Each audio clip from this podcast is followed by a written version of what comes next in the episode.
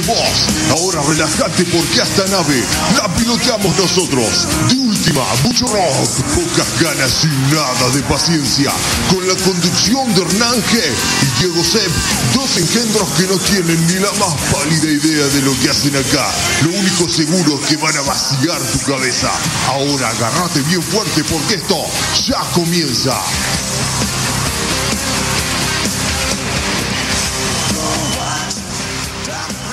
Muy buenas noches Rosario, buenas noches país, hoy una vez más al aire, esto es de última, mucho rock, pocas ganas y nada de paciencia, hoy más en vivo que nunca, octavo capítulo de esta sexta temporada. Y si analogías eh, hablamos, esto parecería que estaría terminando una temporada de Netflix, ¿no? Porque son ocho capítulos generalmente por temporada. Eh, le estoy hablando enfrente mío al señor Diego C. Buenas noches, Diego, ¿cómo estás? Impresionante, querido. ¿Cómo estás? Muy contento de estar con todos ustedes, con la gente que se está conectando en este momento, mientras estamos revisando los retornos, los auriculares, todo lo que tenemos acá conectado para transmitir en vivo a toda la gente que nos está escuchando que se va conectando al stream. Bueno, lo estuvimos esperando un ratito, nos colgamos un toque para salir en vivo, pero estamos acá y nos vamos a quedar con vos hasta quién sabe cuándo haciendo la radio. Un toque, sí, con un montón de información, con un montón de música y como siempre acompañándote con todo lo que tenemos para compartir con vos y con la gente que está del otro lado. Así que si no te moves, si te quedas por ahí, si te quedas con nosotros, nosotros nos vamos a quedar con vos y con toda la gente que en este momento está entrando al stream. Así que conectate, estamos en deultima.caster.fm.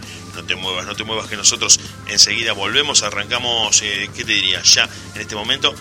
Ahora, en este mismo momento, arrancamos ya. Tengo, tengo para venderte, si querés lo que eso, tenemos. La venta, la venta, dale, dale, vamos con tenemos, Vamos a tener un poquito de todo. Hoy, hoy, sinceramente, de verdad no sabemos a qué hora nos vamos del aire. La increíble historia del hombre que recibe pizzas que no pidió desde hace nueve años, ni más ni menos. Furor en Rusia por eventos vía Zoom para tener sexo con desconocidos. Es una especie de variante, Diego, de la prostitución, de la vieja prostitución, digamos.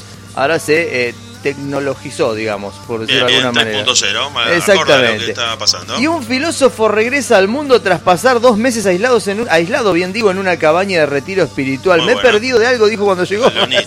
que te ¿Dos meses? Dos meses. o sea, bastante poco. en pleno comienzo de la cuarentena, ah, el loco lo, lo, metieron y salió. Che, ¿qué pasó? sin saber que se venía la cuarentena. Exactamente. Ah, Había sospechas de algo. Es un tema para charlarlo. Bueno, bueno, Dieguito, vendeme lo que está sonando de fondo, no te vayas. Nos vamos a escuchar ahí Pop, el tipo que se transformó en una vieja sin darse cuenta con las abdominales marcadas y que sigue tocando a pesar de que todo el mundo cree que ya murió. The Passenger, ya volvemos.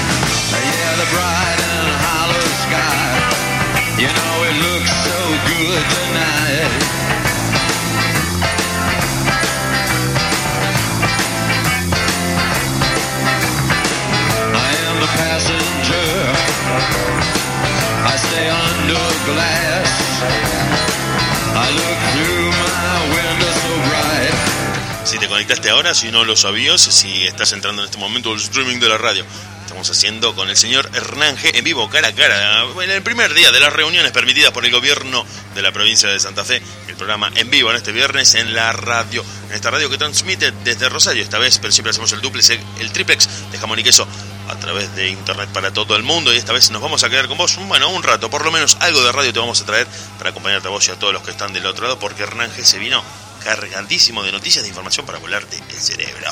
Hace casi una década que un belga, a un belga le llega a su casa comida sin haberle encargado. El hombre con toda la prensa que no puede escuchar el sonido de una moto cerca de la casa que comienza a temblar. Nueve años recibiendo pizza el loco. Ya, está. Claro, aparte no entiende. El hombre con toda la prensa la terrible odisea que vive con el fin eh, de que dejen de llegarle pizzas que jamás pidió. El daño que le hicieron es tal que al escuchar el sonido de una moto cerca de la puerta de su casa, reacciona con temblores en su cuerpo. ah, la pelota le pega mal. No, no, claro, pasa que le son nueve años recién. Claro. Pero ¿se, ¿se, sabe con qué frecuencia el loco recibe. Eh, todos los días. ¿Todos los días le clavan una pizza? Hay gente que está pensando que hay un espíritu dando vueltas y que le mandas una especie de gualicho, es una ilusión de él, lo han sometido Pero a tratamiento no- psicológico. ¿No habrá quedado en un bucle de algún sistema informático? eh, que El lo- pedido. Claro, el pedido Sí, pagado. bueno, pero ¿qué hacemos con la cabeza de Cristiano este? Pero y digo, ¿y cómo? Porque no es algo tan ofensivo, digamos, es una rutina. Yo creo que acá no les jodería. Yo les- Jin se llama el hombre. Bien. Jin recibe pizza sin pedirlas. Mañana, tarde, noche y hasta de madrugada. Ah, loco lo bombardean. La historia que hace nueve años vive el belga Está supera la ficción. No pueden encontrar a las personas que hacen los pedidos. Dice el muchacho, él mismo relata en primera persona, esto comenzó hace nueve años. En ese momento, de repente, un repartidor de pizzas me entregó un montón de pizzas, pero yo no las había ordenado. Expresó, eh, bueno, el loco No, no, no, no. estaba atado con una camisa de fuerza cuando contaba la No, nota. no, no, no, no, no, pará, pará, pará, porque no sé qué data me vas a tirar o qué data tenés de la noticia, de la información, pero esto tiene o pinta a eh, amante despechada o alguien que le tenía bronca al loco y sabe que o, o detesta la pizza, o es alérgico, o detesta que le lleguen cosas que no pidió. La pizza le, le genera un mal que alguien sabía. El loco dijo, ah, así que no te gusta que te alteren la agenda.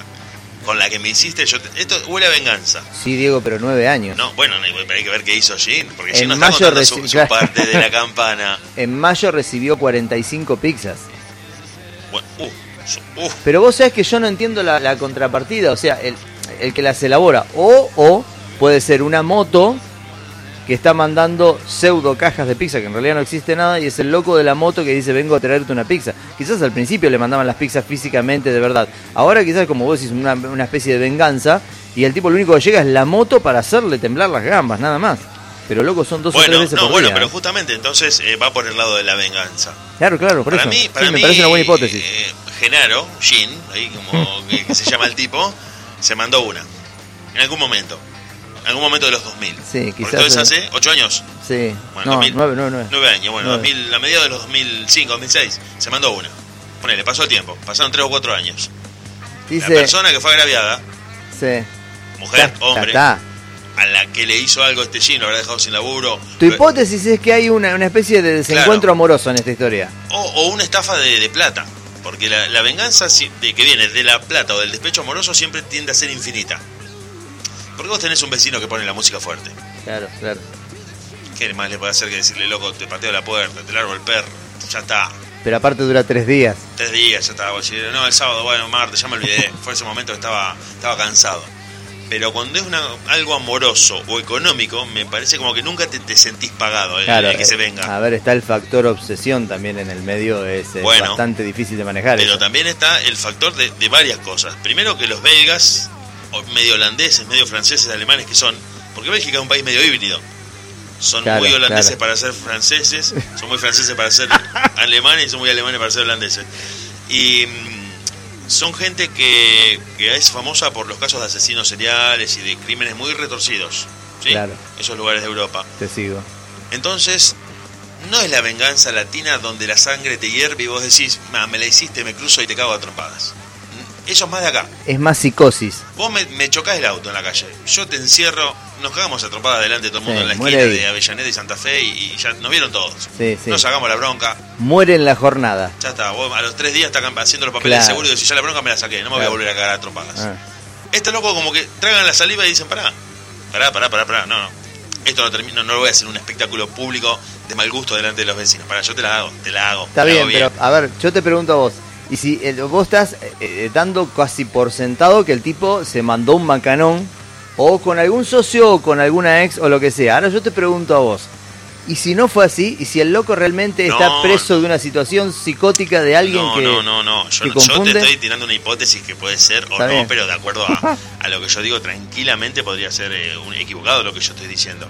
Es triste porque a las pizzerías les cuesta dinero y tienen que tirar la comida. Cuando descubra quién me estuvo molestando durante los últimos nueve años, no será su mejor día, concluyó.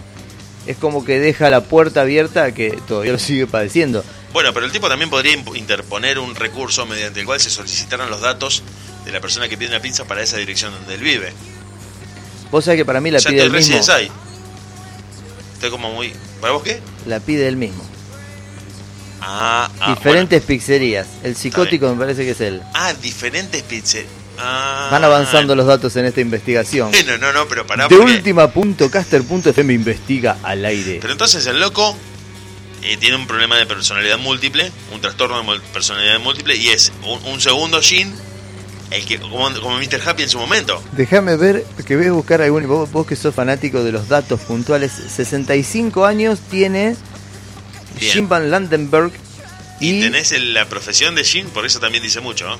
Cuidado. es docente, Mm. perdón, docente jubilado Uh, los docentes están todos locos, si están jubilados, peor. y vive solo. Oh, Ah. no, no. Ah.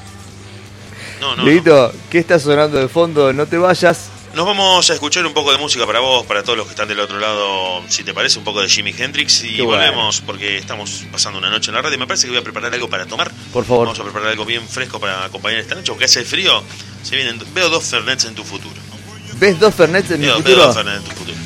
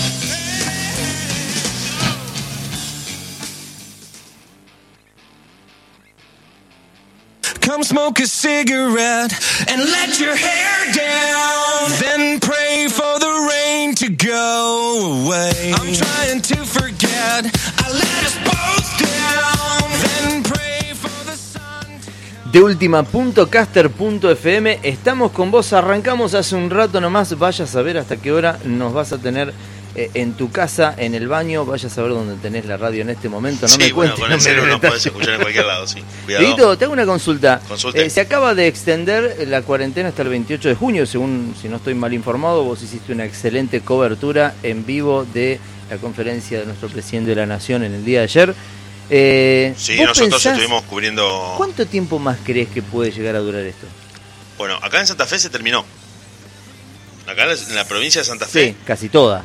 En casi toda la provincia de Santa Fe la cuarentena está virtualmente terminada. Se puede circular, se puede reunir uno con sus familiares e inclusive puede viajar a ciudades eh, dentro de la provincia. Todo depende, no, bueno, ¿no? de los coeficientes de contagio de cada región, de cada territorio que bueno puede manejar y con y aplicar su propio criterio de acuerdo a lo que rige para ciertos territorios puntuales, Trelew, Buenos Aires, eh, Bien, AMBA pero la, vida normal que vos recordás de, del 15 de marzo, por ejemplo. Mm, Bueno, yo lo que te digo, si me tocas ese tema y querés que lo tratemos al aire, que me parece está buenísimo, yo creo que va a dejar muchas eh, cosas que ya llegaron para quedarse, muchísimas cosas que llegaron para quedarse, y que fue un escenario de ensayo, un escenario de ensayo voluntario o involuntario, de muchas cosas a ver si funcionaban o no. Si la tecnología acompaña, ¿para qué vas a venir a- hasta el trabajo si lo podés hacer desde tu casa? Bueno, podemos implementar el teletrabajo en muchos sectores de la actividad económica. Perfecto, pero en ese, en ese planteo que vos haces, hay partes que ganan y partes que pierden también.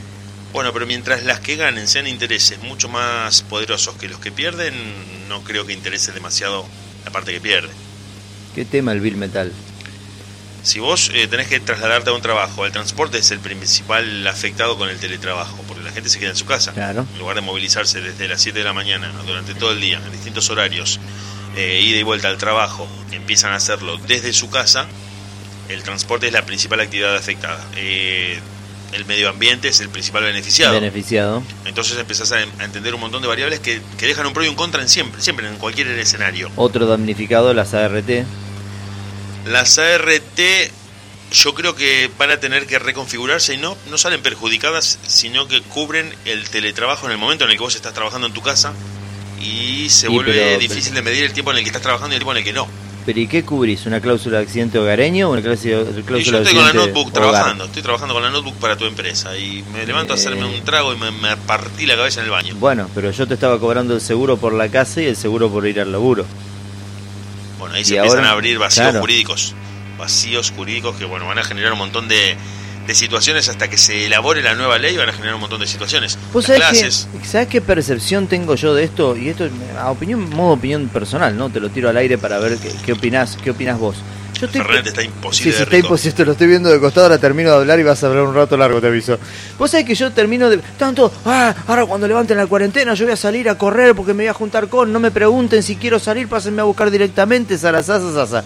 A mí me parece que levantan la cuarentena y se nos va a llenar el culo de preguntas cada vez que vayamos a abrazar a alguien, a saludar, a ir a un cine, a ir a una reunión de familia eh, con un conglomerado bastante grande de gente, a subirnos un bondi, a tomar un taxi.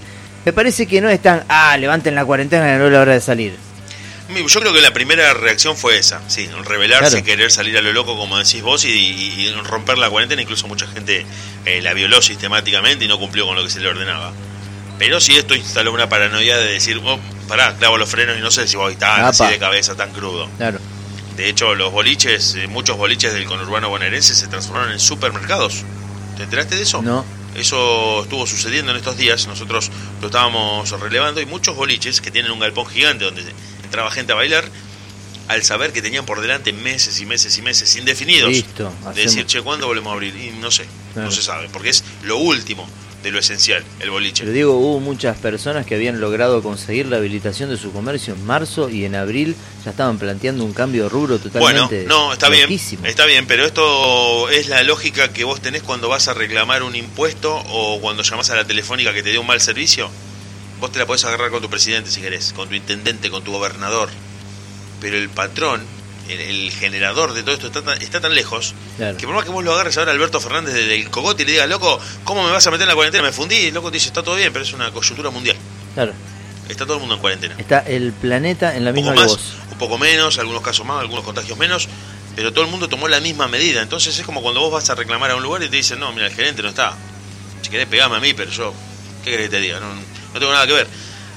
Y es algo que es tan lejano a nosotros que empieza, si se quiere, en China, en Wuhan, donde empiezan los primeros casos, y que nosotros en realidad es muy poco lo que sabemos, es muy poco lo que se nos dice, y es mucho menos lo que realmente está pasando de lo que sabemos. Es imposible de descifrar y de saber a ciencia cierta si es real o no, ¿no? Pero me parece que Wuhan no, no dudo que haya sido el origen. Lo veo más en la pantalla del origen.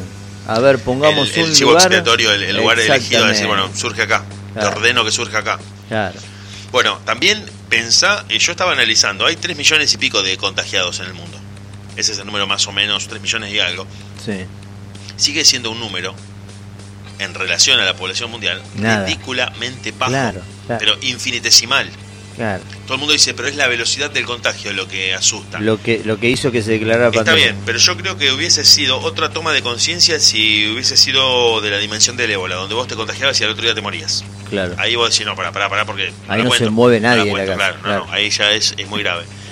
Pero esto es como que a la gente el no tener síntomas, el tardar mucho en darse cuenta de que eran positivos de COVID, hizo que se moviera como si nada pasara. Cuando vos no lo percibís visualmente a algo, como que no le das mucha importancia. Es como el cambio sí. climático. Vos decís, yo no veo que el sol deje de brillar, no veo que la lluvia sea ácida. Y dicen, pero que el planeta en 20 años se va a la bosta. No, Sí, no, yo la verdad no lo veo. Claro, pasa que es todo muy muy subjetivo y de película de, de tipo cine catástrofe, entonces uno no... eh, Nada, qué sé yo. Hasta que no te toca realmente no tomas conciencia. Pero bueno, a veces cuando te toca ya es tarde, ese es el problema. Eh, claro, claro, y además también desnudó esto, la gran cantidad de casos, desnudó la estructura de salud de muchos países que no tenían respuesta. Claro. Que no la tenían en ningún caso, no solamente con el COVID, que no lo hubiesen tenido en ningún caso de ninguna pandemia, de ninguna enfermedad. Que hubiesen colapsado con cualquier... eh, digamos, esto pasa en todos lados. Si todo el mundo va a la misma hora, al mismo lugar, no hay capacidad que aguante. Es decir, si todo el mundo decide en este momento Claro. ir a un supermercado, toda la ciudad te cae un millón y medio de personas. al arma un cuello de botella, no hay forma. Y esto hizo que muchos países sudamericanos no pudieran responder y bueno, se vieran, por ejemplo, lo de Ecuador, fue una imagen, una imagen que se viralizó muchísimo, eh, que dio vueltas en las redes, donde dejaban a la gente tirada en la calle, los ataúdes, era una cosa de locos. Pero yo creo que es parte de lo que pasa en esos países donde el sistema de salud es nada, no existe. Vos sabés que eh, tengo algunos eh, eh, conocidos y allegados en empresas constructoras, grandes empresas constructoras, y me pasaron un dato de fines de marzo cuando, viste que en China se montó en 10 días, en tiempo récord, un hospital sanitario para atención para enfermos de COVID. Eh, me dijeron que es imposible hacer eso sin tener una logística previa, armada, con mucha antelación. Y es que en realidad parece de una película o de dibujos animados, como cuando viste el tipito va y viene, va y viene y te, te arma un edificio en cinco minutos, vos Claro. decís cómo hizo, no, no hay forma, no, porque uno uno ve el video que, que va a toda velocidad en las redes y parece como que es muy fácil, como que estás armando un, un hospital en Lego. No, pero es una locura, claro. es una, una guasada. Hay hicieron. instalaciones eléctricas, También se decía con de qué gas. dato contabas desde antes Claro. para saber que tenías que hacer en seis días o en diez días o en una semana un hospital. ¿Qué era lo que sabías? Yo creo que, te vuelvo a repetir, eh, es una... Yo no creo tanto. Claro, perdóname que te interrumpa. Claro, tenés razón. Eh, ¿Por qué a vos te... ¿Qué te empuja a hacer un hospital en 10 días? ¿Cuánta información tenés como para saber que tenés que Cuando el número de esto? casos no era tan grande Claro. como para hacer un hospital en 10 días. Cuando no se sabía nada. Al día Bueno. de hoy no se sabe todo. Por eso, por eso. También sabemos que los chinos son- de construir en tiempo récord eh, mega obras. También, eso lo sabemos. Sí, Pero yo creo que el coronavirus tiene mucho de verdad y tiene mucho de medios de comunicación y mucho de manipulación. Hay un poco y un poco. No, no te digo que sea un invento ni que sea totalmente real. Pero hay transformación de la información.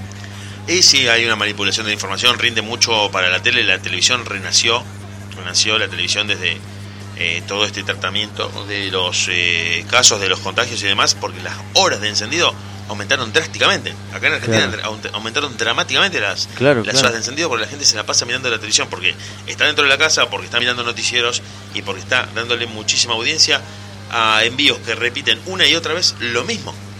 Lo que escuchaste a las 9 de la mañana, lo escuchás sistemáticamente en un bucle Insoportable. Y la gente queda en un punto en el que ya te empezás a desinformar porque no sabes si lo que te dijeron a las 9 de la mañana es lo mismo que lo, de las 3 y lo de la 1, pero lo de- si a la 1 dijeron otra cosa. Entonces terminás en una nebulosa en la que se logra el efecto contrario. Claro, Te por eso, el- mareo, claro, el Te mareo. desinforman y ya no sabes Quizás si el objetivo perseguido es ese. Bueno, no, ¿Eh? bueno. Pasamos las barreras de las 23, no sabemos cuánto tiempo más vamos a estar con vos. Eh, de última punto. Cuando volvamos te cuento, Diego, y te cuento a vos que estás del otro lado. Furor en Rusia por eventos vía Zoom para tener sexo con desconocidos. Y una senadora mexicana que se olvidó, entre comillas, se olvidó que tenía la cámara prendida. Estaban todos los diputados ahí, senadores, eh, presenciando la, la reunión Zoom. Y apareció en tetas. básicamente. Hay muchos, muchos fails. Vamos a escuchar música, un poco de blues en esta noche de viernes. Yes, I'm so down. I'm almost level with the ground. Well, I feel like this when my baby can't be found. When I went to the river to jump in, my baby showed up and said, I will tell you when I was torn down.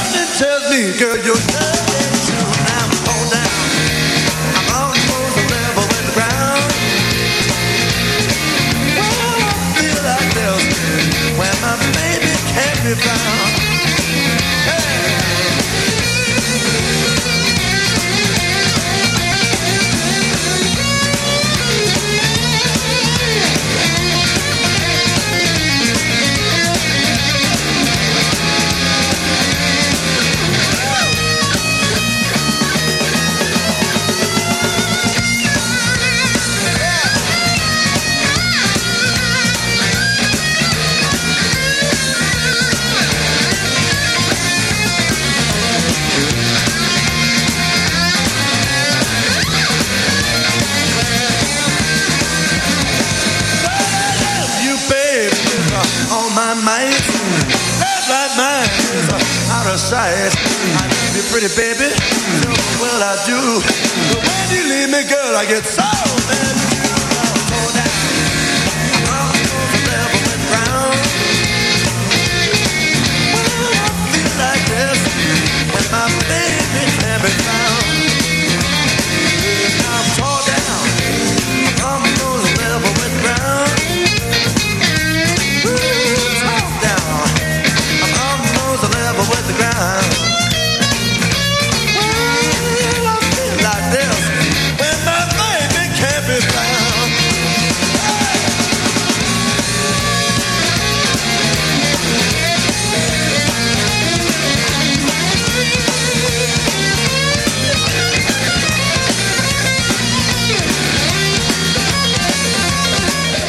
Esta vez desde Rosario, transmitiendo en vivo a través de internet para todo el mundo. Nos escuchan desde Córdoba, desde Mendoza, desde ciudades vecinas a Rosario que las estuve nombrando más temprano. Tengo miedo de olvidarme de alguna de tantas ciudades en las que nos están escuchando. Gracias, chiques, gracias a todos los que nos escuchan desde, bueno, tengo un montón de lugares desde, de- para decirte desde los cuales nos escuchan Correa, Funes, Roldán, Villa Constitución, San Nicolás de los Arroyos, Santa Claus from the Creeks, grande, en Palme Villa Constitución, Estación Ramallo, Pérez Millán, Pérez Millán, un pueblito que nadie lo conoce, está ahí. nos escucha, loco. Sí, nos escucha mucha gente. Y hay uno o dos en cada lado. Y nos dicen, che, te estoy escuchando. Mucha gente en Córdoba. Ojo, mucha gente en Córdoba. Mucha gente Yo en siempre Córdoba. estaba ahí con lo del cuarteto. Digo, Estamos- ahí- honrando con un Fernet en este momento al Estamos aire. con un Fernet Escuchen, honrando no, a. No es mentira, a- estamos haciendo ruido en este momento cerca del micrófono.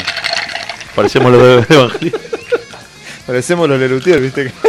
Sí, sí, bueno. eh, efectos. ASMR, que es una de las grandes tendencias de mm, YouTube de estos últimos años. Las sesiones ASMR que consisten en micrófonos Con la ultra forma de los dos orejitas. Exactamente, Eh. en donde a, me- a manera de satisfacción te transmiten sonidos de gente comiendo papitas, de gente comiendo papas fritas, hamburguesas, Vos sabés que porque dicen que es muy relajante. incorporaron esa tecnología a, un, a una especie de chat videollamada erótica, una página que ofrece servicios de videollamadas eróticas. Y había una mina que estaba haciendo eso con el mic y le dijo al loco que se ponga los auriculares, chupó la oreja y se quedó electrocutada. la Oh, tuvieron, no, tuvieron que atender. no, no, no. Fue patético el cuadro, pero bueno. Y en, en relación a esto, antes de irnos del aire, te vendía furor en Rusia por eventos vía Zoom para tener sexo con desconocidos. Una organización conocida en Rusia por realizar eventos sexuales presenciales debió trasladarse a Zoom debido a la pandemia de coronavirus y están causando furor en ese país con la nueva modalidad. El grupo se llama Kinky Rusia y se adaptó a la tecnología Rusia debido- perversa. Rusia perversa. ¿Esa es la traducción? Kinky es perverso. Bien. Se adaptó a la pandemia de coronavirus que los obligó a detener las actividades presenciales previstas por todo el año. Están causando furor. Dice, empezamos con los eventos y causaron sensación. No pensamos que una reunión por Zoom podía generar tanto éxito, pero evidentemente los usuarios encontraron en estos encuentros una forma placentera de distraerse, conocer a otras personas y generar interacciones más picantes, dijo uno de los referentes. Claro, ¿a quién le Esto- gu-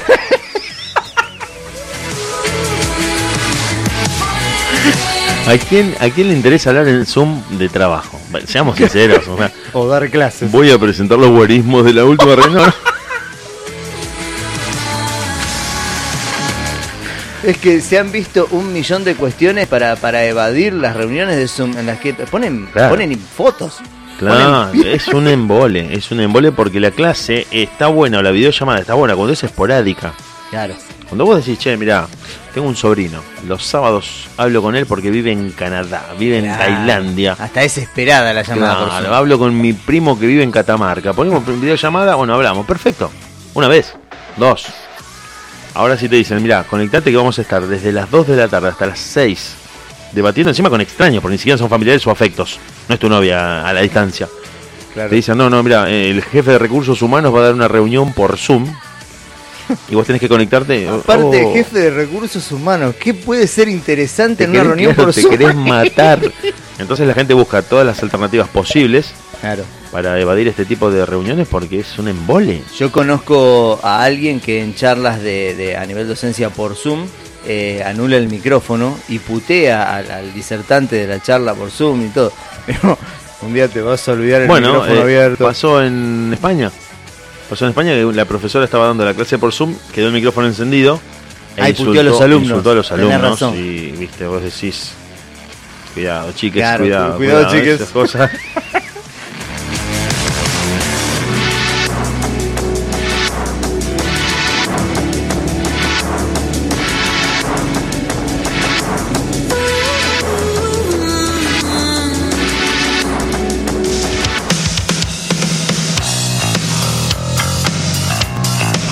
Ahí estamos, ahí estamos, ahí estamos. Bueno, y vos te quedaste con nosotros. eh, la- la- las pausas son breves. Acá es más que nada para recargar eh, el vaso de Fernet o Sí, ir ahora al le baño. vamos a poner un- Es- un sí, es shot un, de- shot de más. Fernet, sí. De última.caster.fm nos vamos a quedar, vaya a saber hasta qué puta hora con vos, si vos nos prometés que te quedás con nosotros. En relación a lo que te habíamos comentado, vuelo directo Contame. de Rusia a México. Bien. Una senadora mexicana acabó en toples durante una sesión virtual por Zoom.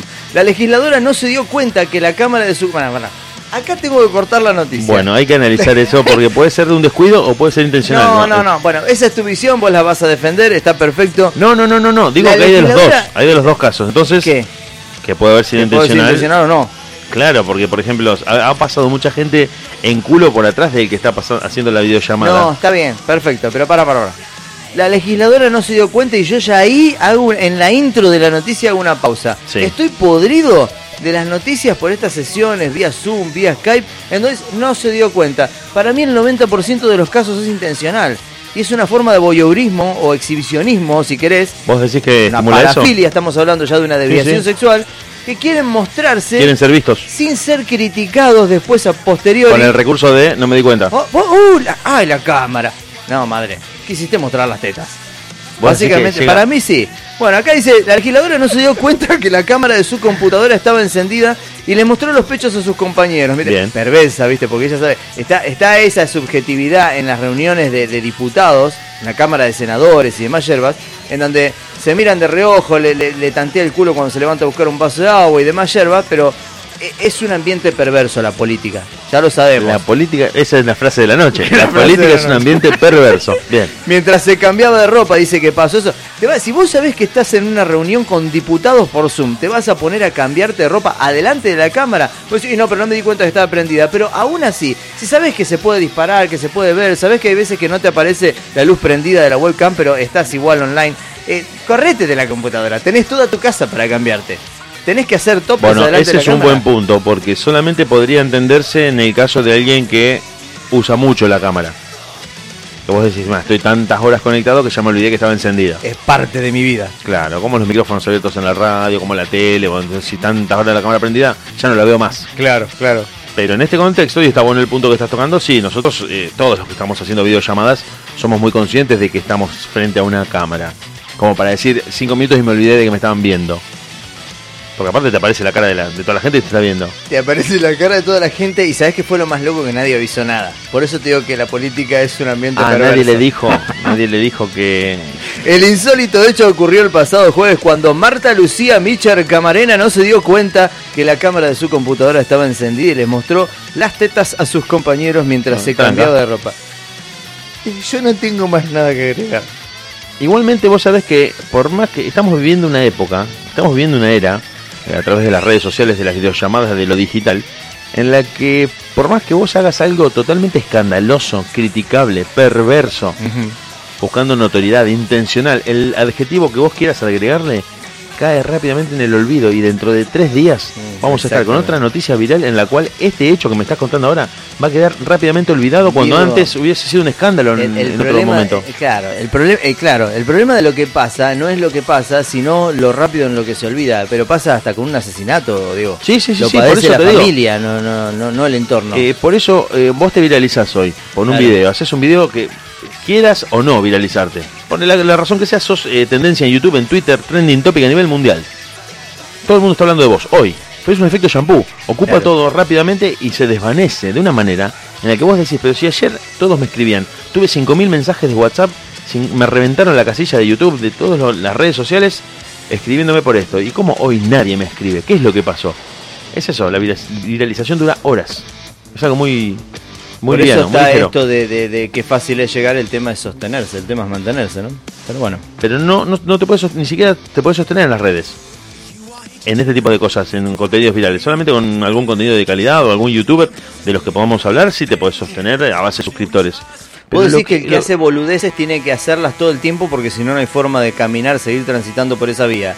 Eh, de última, si hiciste algo eh, relativamente bueno y de contenido y valorable, eso lo podés dejar colgado y te pueden llegar a levantar indefinidamente. Bien, no, no. Yo lo que digo, sí, es- eso que vos decís, eh, generalmente lo hacen muchos youtubers. Bueno, de hecho hay un montón de canales de YouTube que todos seguimos, eh, redes o en Instagram, seguimos un montón de gente.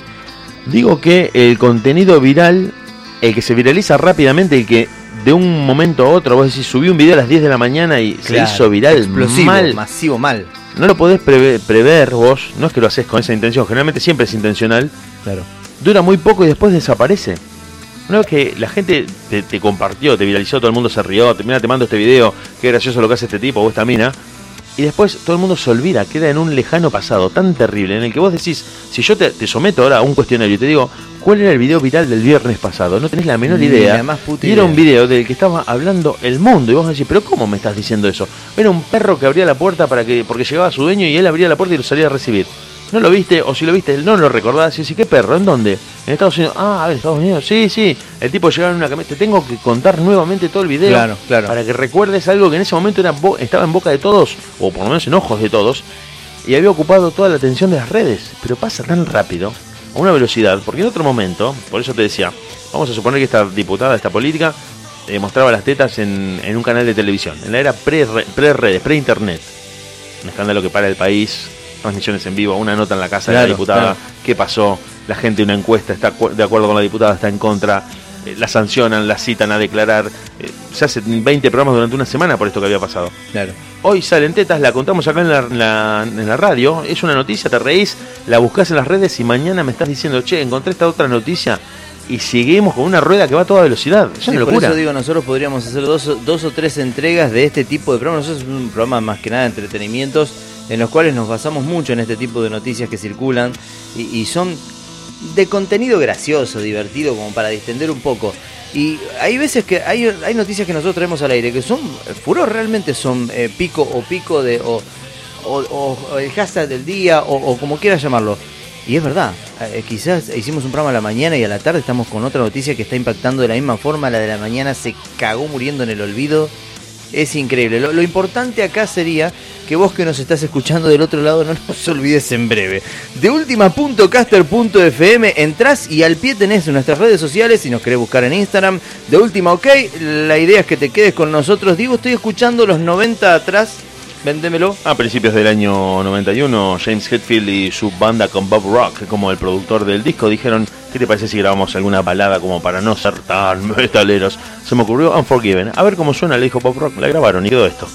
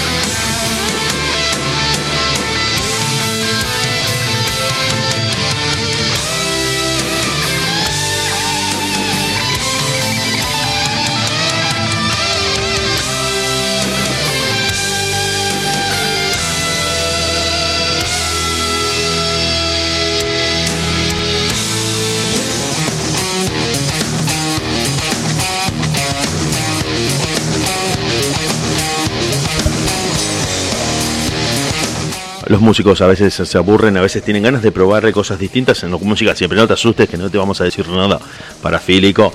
Y se reúnen con amigos de otras mega bandas para decir, che, y si tocamos un rato nuestros ratos libres, si tocamos algo y grabamos algo. Bueno, Chicken Foot, el cantante y bajista de Van Halen, Sammy Hagar y Mick Anthony, se reunieron con Chad Smith, baterista de Red Hot Chili Peppers, y dijeron, che, ¿y quién toca la guitarra en este escenario? Lo tengo a Satriani en el teléfono. Le decimos que se sume al grupo de WhatsApp y grabamos algo. Chicken Foot, up next.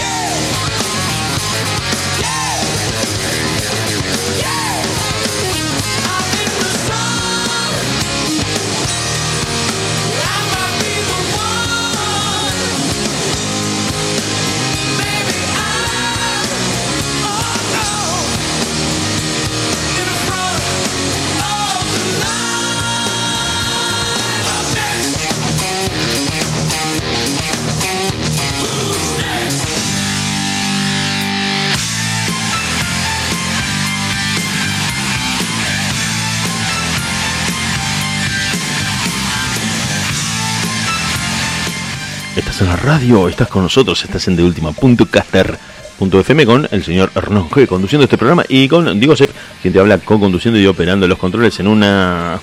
¿Viste que los chinos hicieron un hospital en 10 días? Nosotros montamos un estudio de radio en un 40 minutos acá y estamos ahora en este momento en viva para vos. Nosotros, eh, yo me quedé mal recién por algo que dije al aire. ¿Qué Dije, dijiste? nosotros hacemos un. eh, eh, básicamente lo que dije fue: hacemos un programa de contenido medio pelotudo, banal, ¿viste? Una cosa así que de la noticia loca y la boludez. Entonces Bien. dije: para, vamos a ir un poco por el lado de la cultura. Vamos a levantarle. Bueno, el vamos a darle un, manto de ¿Te seriedad, un te toque. Claro, no, no, está bien, ¿te está bien. parece? Y cuando uno está, eh, esto es como decir, che, me estás por volcar el, el auto en el. ¿Por qué no pegas un volantazo y volvés a la ruta? ¿Qué te parece? Bueno, volvemos, salimos de la leca.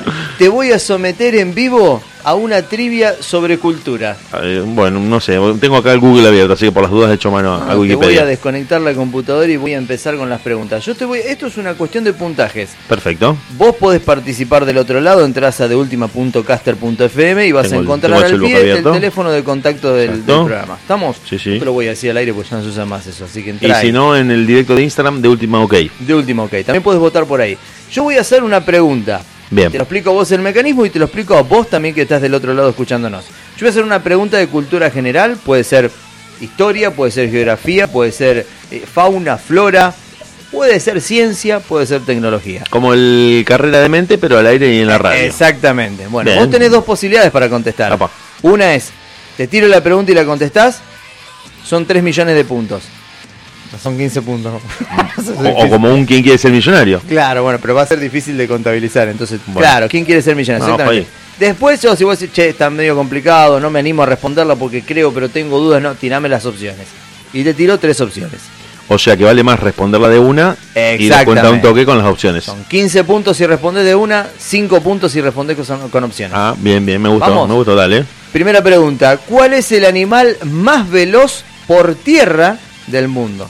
El animal más veloz por tierra del mundo, el guepardo. No. ¿Vos te vas a arriesgar o preferís las opciones? ¿Me estás contestando o preferís las opciones? Me arriesgo por el guepardo. Bueno, la gente se está conectando, está contestando. La gente está conectada, no, no escribieron todavía porque no le dimos tiempo, pero si querés Bien. la dejamos picando, escuchamos música Voy y... a reiterar la pregunta. Pasa que la gente tiene... Yo, yo no tengo nada, la gente tiene Google. Que es como- Claro, entonces la gente tendría que responder al toque, al toque, al toque. Si no responde al toque, eso te pido eh, fiscalizarlo vos. Y voy a dejar acá el WhatsApp abierto, porque si no responden de una es como que lo buscar. Claro, ¿viste? porque si, tenemos, día- si te vamos a esperar 3, 4 antes, minutos Antes era el codazo al tío nerdón de la familia. ahora tenés... eh, eh, en el mismo celular, si manejás con, con fluidez el tema pestañas, Claro, tenés el Google ahí, ese animal más rápido. Yo no tengo nada, por Bueno, eso... vamos a darle la por, por la primera pregunta vamos a darle la, la opción a la gente de que busque. Repito, ¿cuál es el animal más veloz por tierra que hay en el planeta? Es decir, estando en contacto su, alguna de sus extremidades en la tierra. Exactamente, Porque exactamente. los demás pueden ser un vuelo rasante y demás. Yo te voy a tirar las opciones. Tirame las opciones. ¿Eh? Tirame Por, las ese- por ser la primera pregunta voy a tirar eh, las para, opciones. para, para romper el hielo. Dale, Exactamente. Opción 1, jabalí. Sí, Opción 2, dragón de Komodo. sí. Opción 3, guepardo. Ah, ahora me estás diciendo el dragón es el dragón va al caño. El dragón es el dragón. Le mete Shelby Power el dragón. Sí, sí, sí, el dragón cuando es uno que gana la arena. Ahora me estoy Eh, acordando. sale arando, es un drag. O sea que el, el- el guepardo estaba en las opciones. El Bien, guepardo bien. estaba en Ah, las bien. opciones, sí, Me- me- exactamente. Me siento con confianza. Ah, me hiciste entrar la duda con el. Con el dragón. Uy, yo con esta trivia, a mí me encantan las trivias. Yo con esto me quedo hasta las 5 de la Aunque mañana. no sé si. Vos sabés que me, me- como que me confundiste con lo de jabalí, me ensuciaste la cancha porque. Vos ¿qué sabés que las opciones a veces. No, ¿sabés qué animal es muy rápido? Que no está ahí, pero no es tan rápido como esos que estás tirando, pero que es muy rápido y que no da animal rápido. Que cuando te empieza a correr no te escapas, es el hipopótamo. Si el hipopótamo El se hipopótamo. enoja y te empieza a correr, te a un hombre lo alcanza y se lo mastica como un chicle. Y hay que salir después de las fauces de un hipopótamo. No, no, no. No salís, Sal- claro. No, no, claro. Eh, bueno, yo voy a ir con el guepardo. A pesar de que vas sé- a sostener a el pesar guepardo. de que sé que es el dragón de Komodo, voy a decir el guepardo. Opción correcta, guepardo. Guepardo, el guepardo vamos. es un felino de pelaje manchado y es el depredador terrestre más veloz que existe por tierra. Posee la capacidad de correr una distancia corta, nada menos que a 104 kilómetros por hora y recorre 100 metros en 5.95 segundos. Es una especie de murciélago, una gallardo, algo de Claro, eso. pero es un sprint en- después del cual queda totalmente agotado. En, Claro. esa, en esa aceleración se está jugando la vida. Porque es la aceleración que, hace, que utiliza para cazar a la presa. Claro. Si no cazó y mató a alguien ahí, chao, no comentó Chau, el día. No comentó el día. Por eso loco se la juega. Viste que te íbamos a cambiar el, el panorama del programa. ¿Y entonces qué hago? ¿15 puntos o 5? Eh, te voy a contabilizar ¿Se me 15 a vos. No, no, porque vos la tiraste antes. Yo te llevé a las opciones porque más que nada por la por la participación media media trucha del público. El público me está fallando hoy, ¿eh? Están con está Wikipedia. Acá me pusieron guepardo en. en- ya estaba guepardo en los mensajes. digo, No nos chiques, mientan, che. Claro. No nos mientan. Bueno, vamos a la otra pregunta, la segunda. Y esta, así, si estás escuchando del otro lado, tenés la opción. Claro, vamos a abrir el WhatsApp. teléfono, tenés las redes sociales y nosotros tenemos el WhatsApp abierto acá. Claro. Si no contestás rápido, directamente van 5 puntos. ¿eh? Claro, tiene que ser inmediato, palo y palo. la adivinaste, no importa, van cinco, pu- tiene que ser pap. ¿Estamos? Segunda pregunta, ¿cuál es la capital de Libia? La capital de Lidia. Uh Yikes, pues se me, me complicó ahí. Tic, tic, tic. Vamos a ver, vamos a ver, a ver, vamos a ver, la capital de Lidia Voy se me fue. un se trago me de fue, Fernet. se me fue. No, no me voy a acordar. A ver, dame las opciones. Si me das las opciones las saco, pero se me fue. Vamos con las opciones. ¿Tenés alguien que haya respondido? No, no, no, todavía no. No. Lidia, chiques, la capital de Lidia. Opción 1, El Cairo. No, Opción 2, Trípoli. Opción 2, Argel. Trípoli. Respuesta correcta. La capital de Libia es Trípoli. Su nombre proviene del griego Tripolis, que significa tres, Tres ciudades, claro, porque era un punto fronterizo. Sí, Libia sí, se ubica en el norte de África, África bien digo, limitando con el mar Mediterráneo al norte, desierto, ¿no? al sur con Chad, al suroeste con Sudán, al este con Egipto, al suroeste con Nigeria, 200 millones de ríos tiene alrededor. Para mí está flotando en un río la ciudad de. Bueno, ¿cómo anduvo el- la gente? Y acá, pero ponen Trípoli, pero ya. ya- ya- Pero ya estoy por la tercera Claro. pregunta, querida. Pero no es que aparte ponen directamente la respuesta. Claro. Entonces, Ah, tenés la Wikipedia abierta, para un poco. Claro, Claro. Vamos, vamos a sostener que tenés que responder rápido. Pasa que no hay forma de medirlo esto tampoco. Vos tenés hasta ahora eh, 20 puntos. Pero es copiar, copiar y pegar en el WhatsApp y, y listo. No hay forma de ganarla. Es esa. más, si pones, en el- debe haber algún saján para buscar. Eh, si vos tenés Claro. eh, abierto el micrófono para Eh, cuando yo te estaba diciendo vos dame las opciones, aparecieron 3 o 4 Trípoli acá. Claro. Entonces, yo decía, pará, pará, no, no, no busques en Wikipedia. Más truchos. Tratemos de jugar. Tercer pregunta. ¿Cuál de los siguientes personajes no pertenece al Renacimiento? Acá te quiero ver. Acá te las tengo que decir. Sí, las sí, sí. opciones. Miguel Ángel, Leonardo da Vinci, Virgilio. Virgilio, claro. Vos decís que Virgilio no pertenece. No, no, eso ya directamente lo sé porque es, es mi ámbito de, de trabajo y Perfecto. esa. Si no sé esa, ahí se me ¿Qué complica. dice la gente? ¿Respondió como vos? No, no, todavía no escribieron. Listo, no saben Me nada. parece Correcto. El poeta Virgilio nació en el año 70 antes de Cristo, por lo que no pertenece al Renacimiento, ya que dicho movimiento cultural y artístico data de los siglos XIV y XV. Exactamente. Bueno, Centro de Europa. Bueno, Leo. uy, la pregunta 4. Por más que estén, a- te desafío vos que estás escuchando del otro lado. Vos Eso, que te escriban, metiste- chicas, escriban, escriban y manden los mensajes. Ya, ya que te- aparte nos estás escuchando a través de ultima.caster.fm y ahí mismo tenés las redes sociales, teléfono de contacto, todo. No hace falta que te dé tiempo ni que te dé margen para que hagas una jugada. No la vas a adivinar este Igual los invitamos a los que están escuchando y quieren participar a que se sometan a sí mismos también a la trivia. No cobramos ingreso, no cobramos salto. Claro, jugátela, jugátela y tirá y arriesgá, porque si no todo el mundo pone la respuesta correcta. Claro. Escuchá esta. Omnisciente Sí, es aquel que, sabe lo, que lo sabe todo, que lo sabe todo, decís vos. o que sabe todas las cosas. Eh, o- no, está bien, está bien. hay que contestar con la idea. ¿Qué pasa con la gente al teléfono? No, no, todavía no respondieron, parece que está, Ah, vieron que les dije, ¿eh? esta la está difícil. Bueno, vos decís que todo lo sabe. Sí. eh, Perfecto. sí. Para la gente van las opciones entonces. Es que eh, me tocaste las últimas dos preguntas, me las tocaste como son de mi ámbito. Son de y tu ámbito. eh, eh, Virgilio y lo leí. Pero si yo te digo que es una pregunta que, que- que siempre está presente, una persona que siempre está presente, una persona que no puede recibir ayuda, ¿no te hace dudar? No, porque en realidad el omnisciente no, no tiene que ver con capacidades de hacer cosas, sino de saber. Ah, Y te cuento, te cuento porque yo la sé, porque los narradores en la literatura van, tienen tres tipos. Está el omnisciente, el cuasi omnisciente, el que sabe todo de los personajes, el que dicen, el personaje pensó que iba a estar solo toda su vida. Sabe hasta lo que piensa el personaje. Entonces, omnisciente es como una especie de dios. Bien. El cuasi omnisciente te cuenta cosas que vos tenés que deducir, porque él no las sabe tampoco. Y después tenés el testigo, que bueno, es uno que está ahí parado y dice, no, pasa un tipo caminando. Entonces, eso lo sé, no, no puedo decir que no bien, sé. bien. Como Diego Sepp acá acaba de darte una explicación magistral sobre la, la- la cuarta pregunta de esta trivia, eh, eh, quedan descalificados todos los Acá que mandan caritas, mandan caritas. Claro. Mandan caritas y me mandan una con lentes. Claro. Como diciendo, sos un nerd. Bueno, correcto, es el que todo lo sabe, el omnisciente. bien, bien. Básicamente porque ese técnico todo lo sabe, todo lo conoce, ¿no? La palabra omnisciente del prefijo latín omni, que significa todo, y el vocablo siente o siente, que se refiere a aquel que tiene ciencia, bla, bla, bla, bla. Claro, bla. no cuando eh, hay una frase que en, en latín eh, es eh, no sé. Ne, No sé. Nesquio. Nesquio, Y de ahí viene la palabra necio. necio. Y de la misma raíz de omni viene omnibus. ¿Cómo? Omnibus. El que lo lleva a todos. Omnibus. Omnibus. Omnibus, claro, omnitos, bus, correctivo. Soy yo, el nerd al que le gritaste recién soy yo. Vamos por la quinta. Vamos por la quinta, dale, vamos por la quinta que la gente se está copa copando y nos está. Sí, sí, sí, vamos por la quinta. Qué interesante. Bueno, a ver. Quinta pregunta. El pintor Picasso se caracterizó por pintar y dibujar muchos. Muchos, muchos. eh, A ver, Por favor, el que está respondiendo cuadros, vos te referís a objetos que, hay que bloquearlo en el celular. que aparecían en sus cuadros. ¿A qué tipo de objetos aparecían en sus cuadros? Claro, claro. ¿El que Mayormente cuerpos. cuadros? Mayormente cuerpos humanos.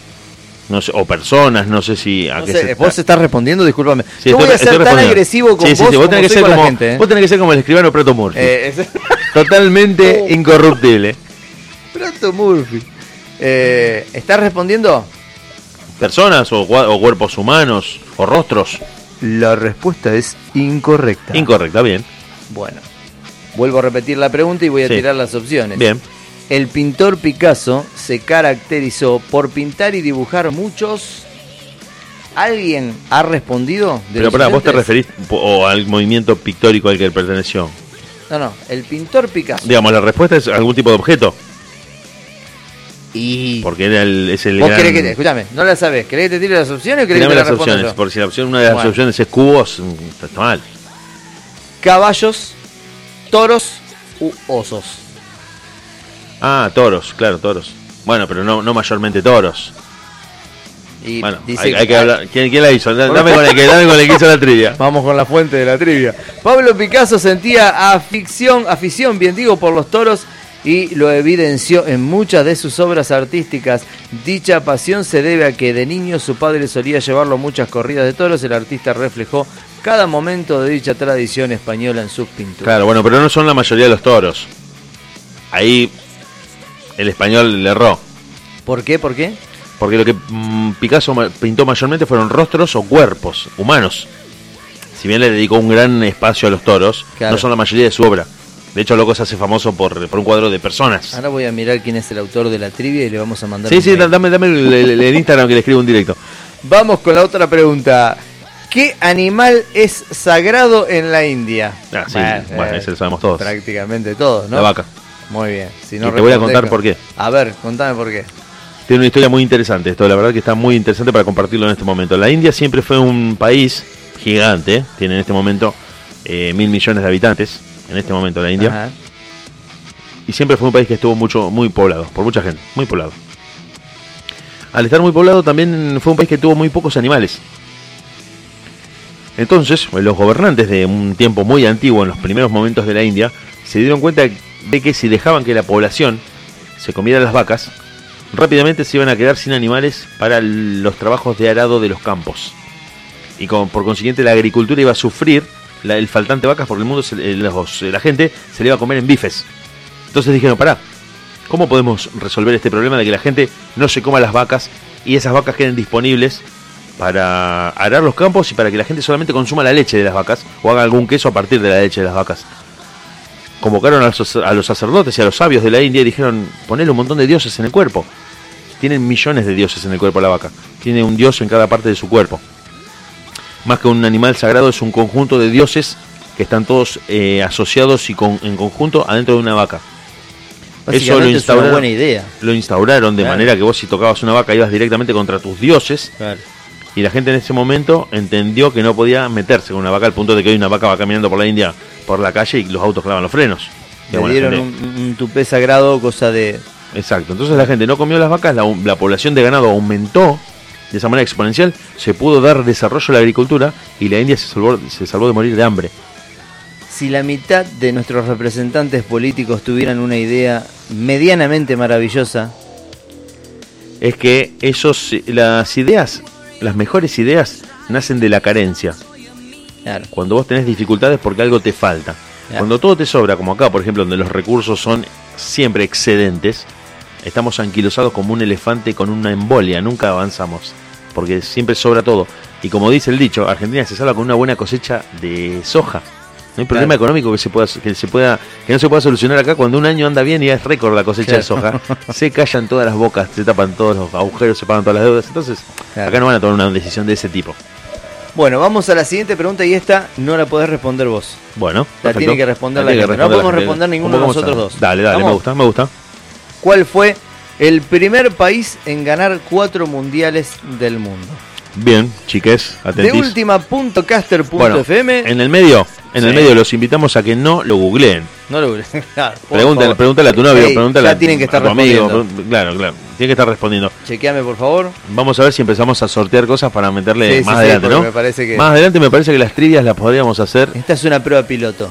las podríamos hacer con algún premio, alguna orden de compra, ahora que está de moda esto de las gift cards, para regalar eh, a la gente que se quiera comprar algo. Me parece que está bueno la, la idea de hacer una trivia, decir, si Decime que alguien tiró el país. No todavía, no todavía no escribieron. Así que repetila, por favor, para la gente que está escuchando. Repetila. ¿Cuál fue el primer país en ganar cuatro mundiales del mundo? De fútbol, chiques. De De fútbol, fútbol, sí, ¿no? sí, Estamos hablando del deporte por antonomasia. Vamos a ver qué responde la gente. Acá me ponen Alemania. Incorrecto. Incorrecto. No. Alemania no, incorrecto. El país fue Brasil. Bien. Bueno, vamos a ir, vamos a ir. Se está como desinflando esto, loco. Bueno, esta pregunta. Esta pregunta es de respuesta sencilla, pero muy difícil de entender. ¿Cuántos días se demora la Luna en completar una vuelta alrededor de la Tierra? Repito, porque parece fácil la respuesta. En realidad es muy fácil. Claro. ¿Cuántos días se demora la Luna en completar una vuelta alrededor de la Tierra? Respondo yo sin opciones. Dale. 28. Respuesta incorrecta. Incorrecta. Apa. Apa. Apa. La, ¿Cuántos días se demora la luna en dar ¿Viste una vuelta dije que iba a corre- ser? completa a la Tierra? ¿Cuántos días se demora la Luna en completar una vuelta alrededor de la Tierra? Me mataste, pensaba que eran 28. La respuesta. la- la- las opciones. Vamos a A ver, las dale, opciones. vamos a tirar las opciones. 16, 21 o 27. Ah, bueno, 27. Ah, Estamos. sí, sí. La luna gira alrededor de Bueno. su eje en 27.32 días. Bueno, ¿qué hijo? ¿Quién hizo la, la Bueno, pero es un redondeando hijo de- va a 27, digo. No, pero pará, ¿sabes por qué te, te digo esto? Porque Ya la te luna paso el mail del está que hizo la directamente asociada al movimiento de las mareas y a los ciclos menstruales. O sea que la luna tiene la culpa de los nervios de mi mujer. La luna está asociada al ciclo menstrual. El ciclo menstrual es de. Pero este Casimiro le va a matar. A Es un los, perro en el estudio. a los ciclos menstruales son 28 días. Sal- Casimiro, salí de ahí, salí de ahí. Esto es en radio en vivo, totalmente en vivo. Claro, no, estamos tomando Fernet, cabecé la, Claro. la mano. Porque a mí me lo hace con el mouse. Quiere Fernet el perro. Sí, Me lo hace con el mouse y me hace perder los juegos. Me, no estoy transmitiendo en ese momento. Viene y te cabecea pidiendo la mano. micrófono este animal, eh. Em, no, claro, el- la luna está asociada a los ciclos menstruales. De hecho, los meses sagrados de las antiguas culturas son de 28 días, Ajá. no de 30 o 31 como acá. El calendario que tenemos nosotros, el gregoriano, fue ajustado y es imperfecto. No es eh, un calendario lunar como el de los chinos. Los chinos cuentan lunas. Por eso Los su chinos año, cuentan lunas. su año varía en enero y febrero, el Claro. año nuevo chino. Nosotros eh, es el 31 de diciembre, no me importa si hay una luna más, una luna menos, y por eso se va ajustando y cada cuatro años es bisiesto, porque las matemáticas lo terminaron ajustando. Vamos a la penúltima pregunta de la noche. ¿Qué continente tiene la selva tropical más grande del planeta? ¿Qué continente tiene la selva tropical más grande? Grande del planeta. Apa, apa, apa. Vamos, poné un poquito de música.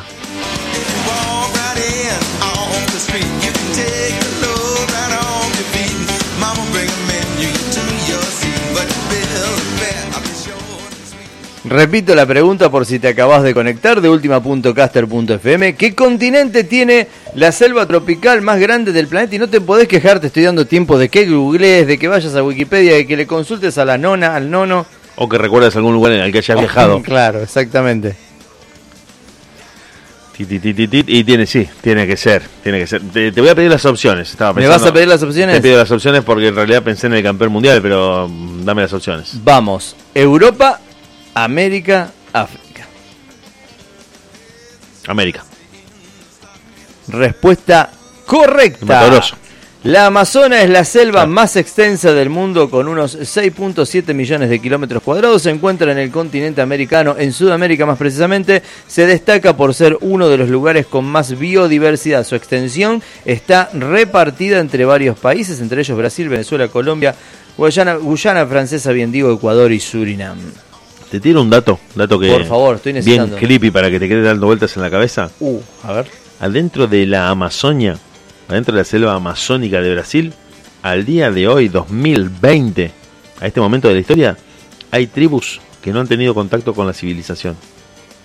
tribus que no han tenido contacto con la civilización, con lo cual el querer llegar, el querer internarse puede significar la muerte, Lo intentaron. ¿sí? ¿Y el resultado? Arranquen porque no volvieron.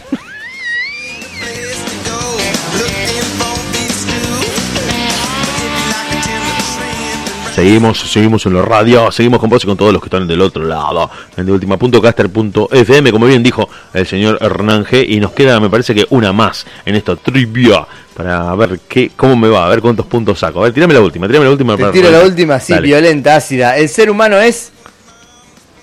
Ay, tantas cosas, claro. Bueno, pero- No, estaba conociendo, se estaba jodiendo. Puede, puede ser omnívoro, carnívoro u ovíparo. omnívoro. Somos seres que comemos absolutamente de todo. Perfecto. Respuesta correcta. El ser humano es omnívoro ya que consume tanto la proteína animal como la vegetal. Sarasasa, sasa, sasa. La respuesta es correcta. Te cuento. Estuve, siendo, estuve haciendo básicamente mientras eh, te hacía la trivia el balance general sobre tus respuestas y te dio 7 sobre 10. A la Creo que un niño sacaría más puntaje que tú en esta, en trivia. bien. te mato. Bueno, yo te voy a pasar ahora por privado el, el- el mail de acá del, del- del muchacho. Sí, bueno, sí. cuando volvamos te vamos a contar del filósofo que regresa al mundo tras pasar dos meses aislado en una cabaña de retiro espiritual. Onda, ¿qué tal? Llegué. ¿Qué pasó? ¿Me perdí de algo? Como cuando Krusty vuelve y están todos los delfines. en- No te vayas, volvemos en un ratito.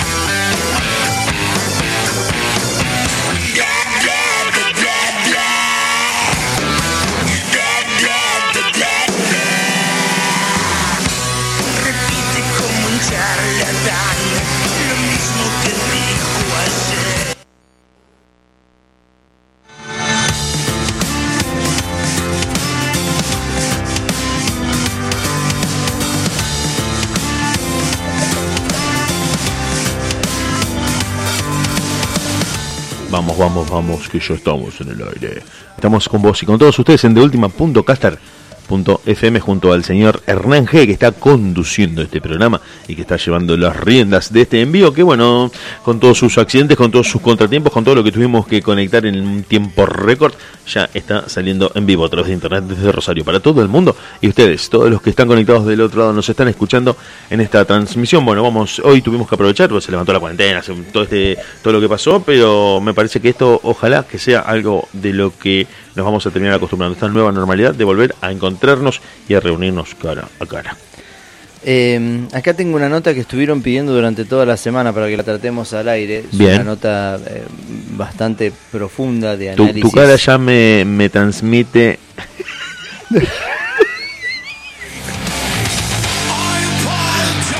Sí, la, la cabina caliente es otra cosa, ¿eh? Claro, es otra cosa. Eh, de, de última.caster.fm la gente se estuvo comunicando durante toda la semana, básicamente para pedir que desarrollemos esto que había quedado colgado en una entrega anterior. Mm, ¿Por qué el ¿qué vello pasó? púbico es rizado? ¿Por qué el vello púbico es rizado? Pero me parece que porque tiene otra extensión y porque tiene otra composición queratínica. Eh, sí, puede ser. Pero ¿sabes lo que pasa? Que en la nota hay, hay adjuntas fotos de vello público y la verdad que es, es atemorizante algunas cosas que Y es estoy que ya pasó de moda. Claro, claro, exactamente. La forma rizada del vello púbico responde a la presencia de hormonas, básicamente estrógenos y testosterona Bien. en la sangre, ¿no? Obviamente. Bien, bien. Su función no es eh, del todo clara. En su libro La mujer desnuda, el etólogo Desmond Morris señala tres posibles utilidades. La principal es la de señal visual. En las épocas primitivas de desnudez eh, habría sido el indicador de la madurez reproductora en la mujer. La segunda, esa fue la primera. La segunda es la función es eh, actual como trampa de olores. Yo, bueno, ahí diciendo un poco, ahora Ya, lo vamos ya a estamos jugando con imágenes un poco perturbadoras. Y en tercer lugar sirve como amortiguador entre la piel del varón y de la hembra durante el acto sexual, ya que protege de la abrasión al delicado monte de Venus. Bien, no, no, sí, son, son Eh. conceptos antropológicos. Sí, no está mala la... Yo, a ver, yo tenía una cuarta. No fuera de joda, vos te estás riendo. no, la cuarta, la cuarta es que el mismo uso, el mismo uso de la ropa interior hace Sí. que el crecimiento del vello se vea Decilo, Enzo, decilo.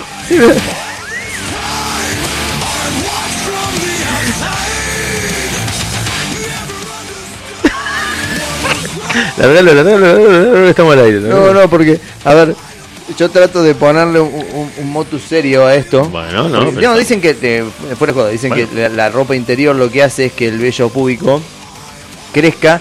A ver, tu pelo cuando crece, al margen de que vos eh, eh, tengas rulos o no, crece de forma eh, directa, de- al, al libre, o sea, al viento. Claro. Si vos lo peinás, lo tratás. Esto es como que no le queda otra que enredarse, porque el 90% del día la gente está Exacto, eh, vestida. o el 98%, claro, está vestida, está con ropa interior por lo menos. Eh, pero bueno, aparentemente a los cavernícolas en su época, que le dicen que marcaba la segunda o la tercera, dice la segunda funciona como trampa dolores, no, la primera.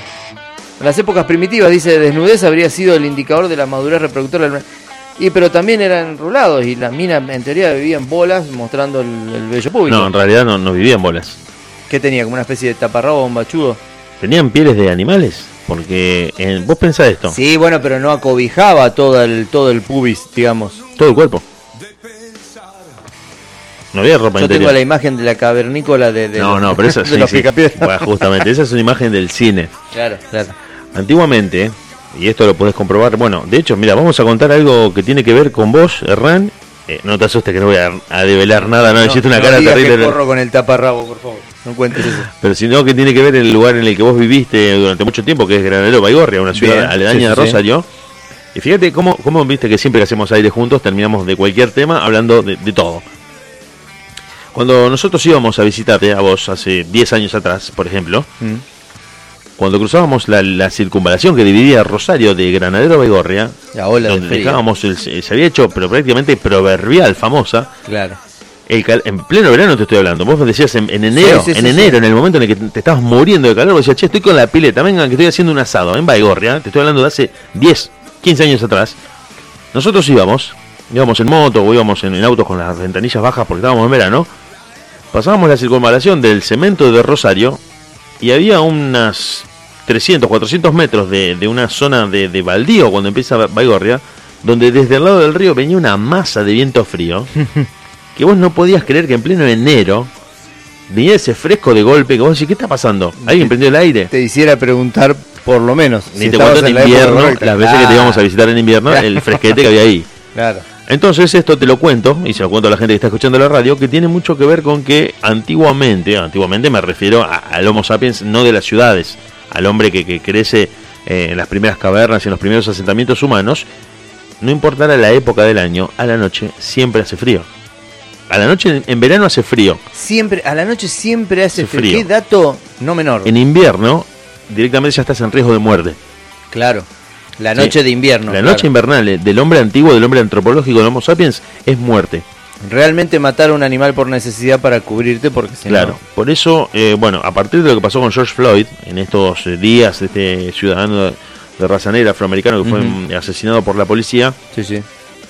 se propuso dejar de decir que lo oscuro, lo negro, lo que no tiene luz es siniestro, es malo y asociarlo con pensando que eso es un estigma de la raza negra y en realidad tiene que ver con la noche, tiene que ver con la noche y con la oscuridad. Es irreproducible. La falta de luz, la falta de calor. Hay tres signos, hay tres signos antropológicos que son indicadores de que algo está vivo. La luz, el movimiento y el calor.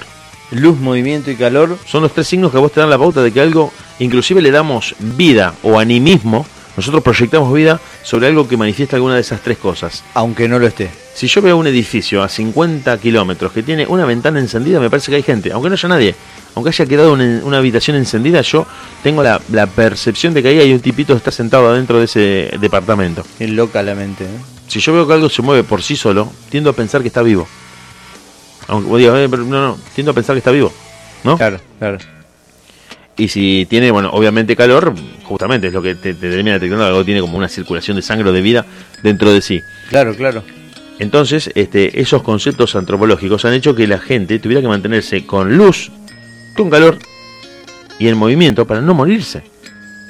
Para no morirse. En, en el hombre antropológico, justamente antiguo, lo que producía la llegada de la noche era el reino del infierno, o sea, el, el submundo. El submundo era la noche. Claro. Entonces, cuando el hombre antropológico se encuentra con eso, lo primero que dice es hay que generar fuego y mantenerlo vivo, que es lo único que nos puede salvar, porque nos da luz, calor y nos permite cocer los alimentos. Hoy se corta la luz y se nos llena el culo de preguntas. Eso eran problemas. Los de antes. Claro, eh, hoy se te corta la luz y no sabes en dónde cargar el celular. Entonces claro, decís, y ¿qué- vemos que como que eso es un problema. Claro, pero el, el problema original, que está asociado a la noche, a la falta de luz y demás, es un problema en el que vos entrabas en riesgo de muerte en invierno.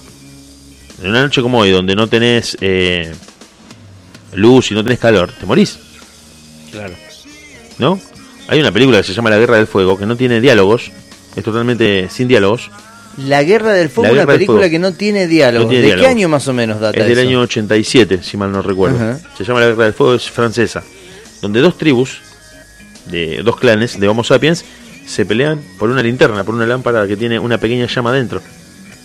Tratan de, uno trata de, de arrebatársela a los otros, porque Claro. saben que en eso, de eso depende su vida.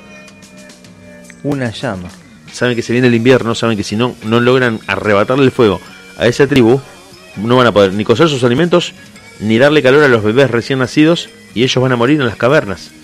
Ahora, es una película no obviamente no basada en un hecho real, por último, Sí, basada en realidad en, en comportamientos antropológicos históricos. Claro. No, no, se desata eso- una guerra sangrienta. Eh, pero vení con, un- con una pajita, vení, prendela y, No, no, no, no, no. y llevate un poco de fuego para tu lado. Ese concepto de cooperativismo, de solidaridad que vos estás eh, trayendo a cuento es eh, muy posterior en la evolución del hombre. Claro. Es como si vos le decís a un perro, te voy a dar un bife, compartilo con el perro que tenés al lado. sí. Eh, Claro. da- dame cinco que... Instinto animal, claro. Entonces es como más elemental, más primitivo Claro, y se matan. Vos terminás acordando. Nosotros ha- hacemos un acuerdo en el cual si los dos queremos usar algo, Claro, bueno, en base a la razón, claro, pero pero eh, antiguamente. Claro, sí. e inclusive pensando en la convivencia urbana. Vos doblás por una calle donde estás buscando estacionamiento y si alguien llegó primero, vos y él saben que el que llegó primero tiene el derecho a estacionar ahí. Claro. No es que vos le vas a meter el auto o lo vas a chocar. O te vas a bajar a, a sacar su auto a la fuerza para estacionar vos. Ya está, el que llega primero tiene el, el lugar. De última.caster.fm se estuvieron comunicando al WhatsApp que figura al pie de la página que te acabo de mencionar y estuvieron diciendo que nos estamos poniendo muy estructurados, muy serios, con mucho contenido, pero al final ¿quién nos entiende? Che, cuando volvamos, te vamos a, a desestructurar, como estás pidiendo, con la noticia. Aparte, nos tratan de mentirosos. Dicen que la noticia que estamos vendiendo del, del flaco este que estuvo encerrado en una cabaña dos meses no la tenemos. Sí, la tenemos. Madre, che. bueno. Sí, la tenemos. Cuando volvamos, te la vamos a traer al aire, la del filósofo que estuvo eh, eh, aislado del mundo por dos meses en su cabaña. Te cuento. La cuento siempre, la contamos cada vez que pasamos esta canción. Eh, hace mucho tiempo, George Harrison, el ex Beatle, estaba saliendo con la modelo del momento, con Patty Boyd, la tipa más linda de todo Claro. Inglaterra. Eric Clapton se- era muy amigo de los Beatles. Se encuentra con George Harrison, le, le dicen, che, es muy linda tu novia. Y para sí mismo dice, me acabo de enamorar de esta mujer. La quiero, la quiero para mí. Quiero que sea mi novia. Pata de lana. Se lo dice.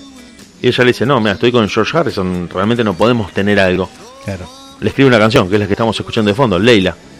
Se la hace escuchar en su departamento, terminan teniendo una affair, terminan eh, teniendo una relación extra, eh, digamos, in- clandestina, El a sin espaldas código. de George Harrison. Y él le dice, yo no quiero que esto sea una relación de amantes, quiero que esto continúe, quiero que seas la mujer de mi vida. George Harrison después, mucho tiempo después, muere. Y Patty Boyd siguió diciéndole que no indefinidamente a Eric Clapton, que siempre quiso estar con Patty Boyd, la novia de George Harrison. Esta vez en el nombre de Leila, una leyenda oriental que él conocía de haberla leído.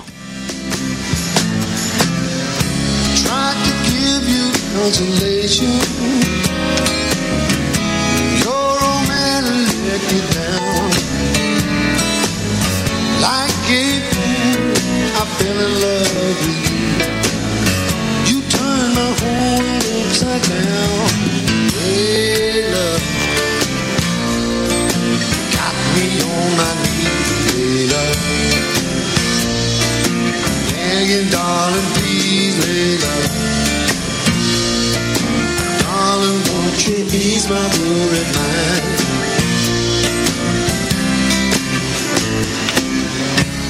the best of situation. Before I finally go insane. Please don't say we'll never find a way. Tell me all my love today. Hey, me on my knees, baby. Begging, darling, please, baby. Darling, won't you my worried mind? Hey, love.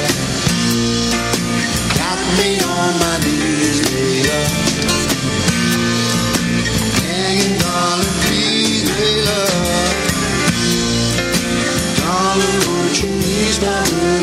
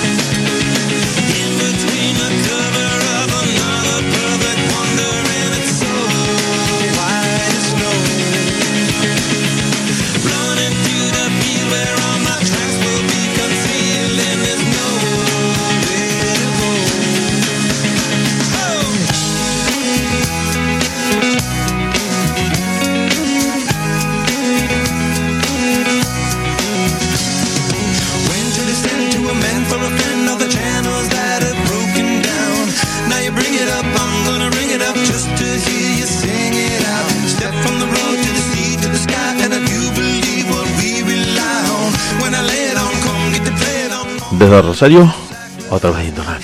En vivo. Para todo el mundo. Sí, sí, sí, sí. Estamos en deultima.caster.fm, pero esta vez no estamos solos y no estamos por videollamada, no estamos a la distancia, estamos en vivo, en el estudio, en cabina caliente. Acá lo tengo enfrente mío, tomando un fernet, degustando un trago para que la radio salga cada vez mejor al señor Ron. Un filósofo de 33 años ha pasado los últimos meses meditando en una cabaña aislado del mundo, perdido en un bosque del norte de Vermont, Estados Unidos. Daniel Thorson, eh, Daniel Thorson, mejor dicho, regresó a la sociedad el pasado 23 de mayo tras haber permanecido aislado durante 78 días en una comunidad budista. Durante ese tiempo no ha tenido contacto con nadie y ha permanecido en silencio con la única compañía de sus pensamientos. Cuando Thorson se retiró a la cabaña a principios del mes de marzo, la pandemia acababa de brotar. Después supo que uno de los miembros de la organización se había contagiado con coronavirus y él mismo desarrolló los síntomas de manera leve, pero nunca imaginó la dimensión de la pandemia. ¿Me he perdido de algo? Preguntó en Twitter apenas llegó. Estuvo fuera 75 días y, exclamó esa pregunta, ¿no? Entre otras cosas, cuando revisó los mensajes, se enteró de la hospitalización de Boris Johnson, de su recuperación, de la existencia de la plataforma Zoom, de la importancia del distanciamiento social y conoció por fin la magnitud de la pandemia. Mientras estaba eh, en retiro, rezaba él mismo, hubo una experiencia emocional traumática colectiva de la que no formé parte. Vos sabés que me quedo con Ah, esta mierda, parte bueno. que dice, desarrollé de manera leve los síntomas. O sea, el tipo tuvo los síntomas, pero para él fue un resfrío o una alergia. Y ante el no contagio de la, ponele prensa amarillista o, o de los medios de comunicación con, con información y desinformación a la vez, pasó como llegó. Es que inclusive se generó y se supo de mucha gente que desarrollaba psicosomáticamente ca- Claro. eh, síntomas Claro. eh, compatibles con COVID sin tenerlos. Es decir, eh, veo tantas noticias relativas a esto que me termino sintiendo con fiebre, me duele el cuerpo, mm, tengo la garganta seca, o si no tendré COVID. Ya hace 50 días está encerrado. ¿Cómo te vas a contagiar? Bueno, Pero muchas veces el estrés te genera ese tipo de situaciones. Claro, por eso, y qué es lo que uno absorbe, no solo a nivel físico, como pueden ser eh, patógenos que estén dando vueltas, o lo que vos absorbés mentalmente, digo.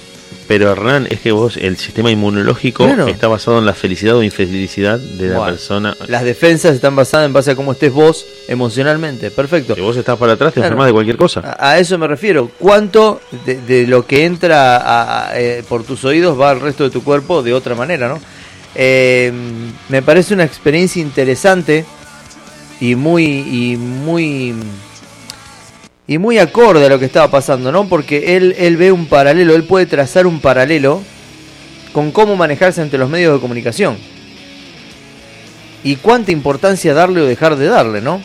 Mm, Sí, pero vos ten- pensás que la, la experiencia del loco puede hacerse extensiva y ejemplificadora para mucha gente. Ese es el problema también. No, me parece que hay que vivirlo. Claro. El loco lo, lo hace a esa edad por, bueno, por Cristo y por Zaratustra. El loco evidentemente leyó esos dos textos Exacto, porque claro. eligió esa edad, no, no es casualidad. Ha sido muy influenciado por esos libros donde uno vuelve del desierto y el otro se retira. Cristo se- ¿Cómo, cómo? Para eso Cristo, no lo sé. Cristo vuelve del desierto a los 33 años para dar su mensaje. Bueno, le sale para- re mal porque lo terminan cagando, crucificando Sí. y bueno, lo terminan mandando al cielo. en tres días le hicieron, le hicieron pelota. Pero No tenemos absolutamente nada en contra de ninguna religión, pero la manera de... la- A ver, eh, Cristo en algún momento fue un ser humano. Claro, el loco dijo, vengo a traerle un mensaje, terminó crucificado, le, le, de acá a Indonesia. Claro, llegó en un mal momento. Y Zaratustra, el del libro de Nietzsche, así habló Zaratustra, se retira a esa edad, a los 33 años, se retira del mundo, a vivir solo y a reflexionar sobre lo que es el hombre, sobre la vida humana, sobre la naturaleza humana. Pero es una edad como muy crítica. Viste, cuando vos sacás el número del 33 la guía, la edad de Cristo, te la clavan al toque ahí en cualquier lado.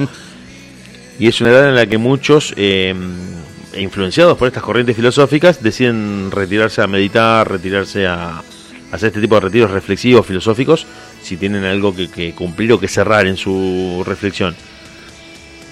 Pienso, eh, por lo que decís, que si vos, yo y cualquiera de nosotros, los que están escuchando la radio, haces un pequeño esfuerzo, te das cuenta de que en enero, que todo el mundo eh, siempre se hacen los memes anuales de que enero dura 57 días, hoy es 78 de enero, enero no termina más, qué calor y demás, terminás extrañando aquello de lo que te quejabas porque era una normalidad hermosa en la que yo te iba a visitar a tu casa, en la que vos decías, no, qué libertad que teníamos, cómo me movía, qué, qué mm, tranquilo era todo en este escenario.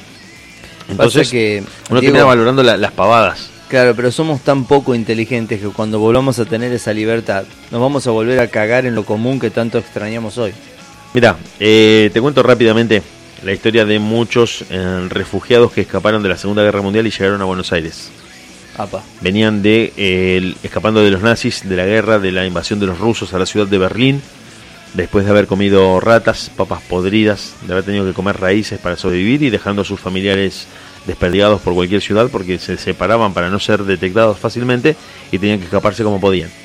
Llegaron a Buenos Aires y aceptaron cualquier trabajo, inclusive los más humillantes, le- lavar baños en retiro, lavar baños en los bares de Buenos Aires, que eran trabajos espantosos, con tal de tener comida todos los días y de poder, eh, digamos, mantenerse, subsistir y dejar atrás la guerra principalmente, ¿no?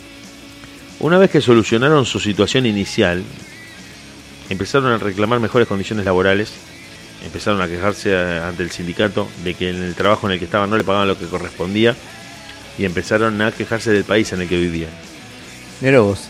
No digo que esté mal ni los estoy estigmatizando, digo que es algo muy del ser humano que una vez superado una situación traumática, rápidamente olvida eso y no lo tiene como referencia decir, che, pará, mirá que hace tres meses estábamos con el COVID y no podíamos salir ni a la esquina. Disfrutá que podés ir al bar de que está a la vuelta de tu casa. No, este bar no me gusta, no tiene onda, es muy aburrido. Claro, pero antes no había ningún bar, no había ninguna opción.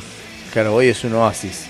Y hoy yo creo que poder ir a un bar a tomar un café, Ah. hay gente que, que lo sueña, porque imagínate el tipo que es del cafetín, el tipo que se levanta y pasa el día, su siesta, en el cafetín, que es una religión, que es su club, que es su iglesia.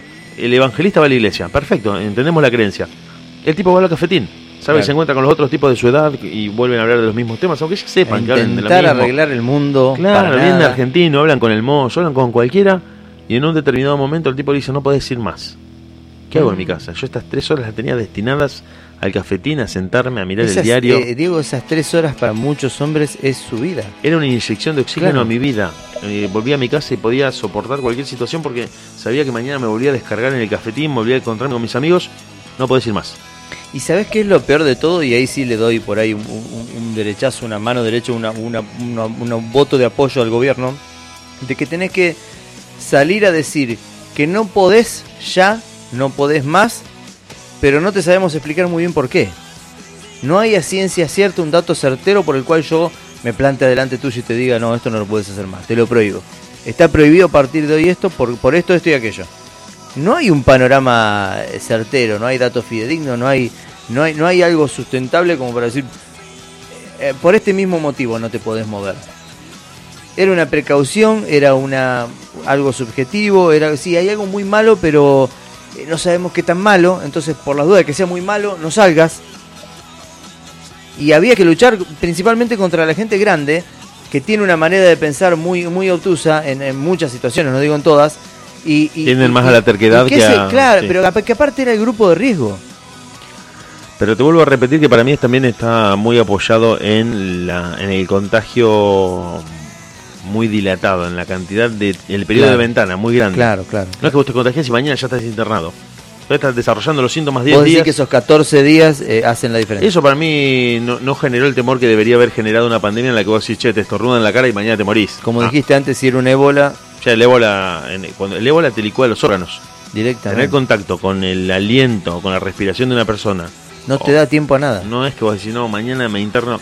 Se salvaron del ébola contadas personas, con todas las condiciones higiénicas posibles, pero en lugares rurales o de, de pocas condiciones sanitarias eh, mínimas. Han muerto, pero a toneladas personas y han tenido que incendiar los cuerpos en pilas de cadáveres porque ni siquiera se los podían enterrar. El que los enterraba moría también por ébola.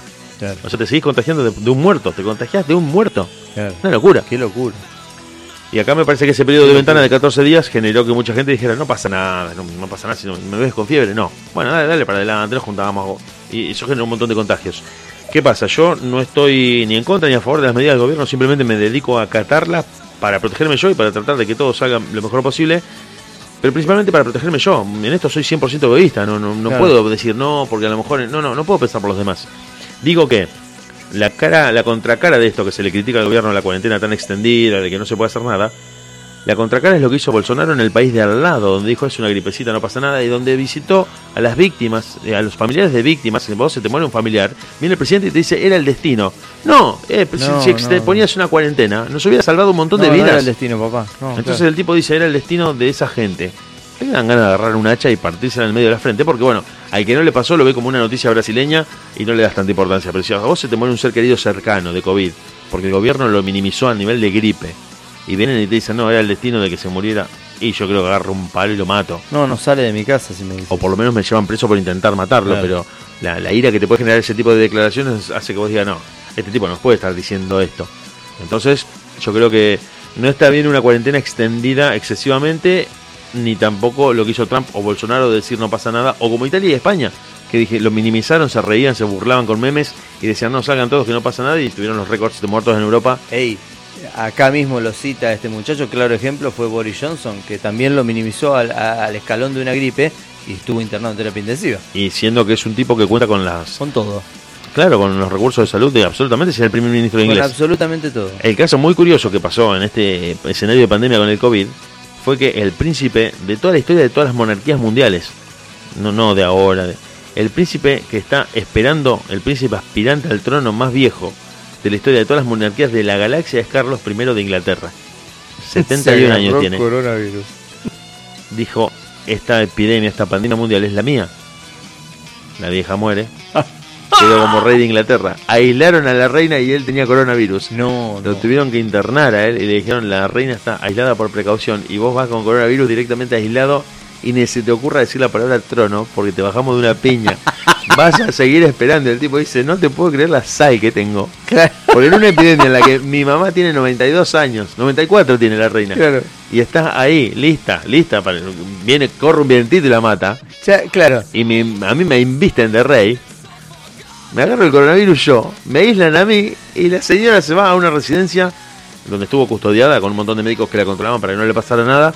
Eh, y él con coronavirus terminó internado. Ey, ella miraba a Argentina y Mirta miraba a Inglaterra. Claro, sí, sí, sí, exactamente. Se definía el partido. Exacto, era la final, era la final de la. Era la final tan esperada. personas que han- y han- no pasó, no se llevó ninguna de las dos. Es que vos sabés que yo en todo este tiempo de cuarentena me he dedicado a mirar documentales del siglo XX, que es una parte de la historia que me gusta mucho. Eh, Guerra Fría, Ronald Reagan, Guerra de Vietnam.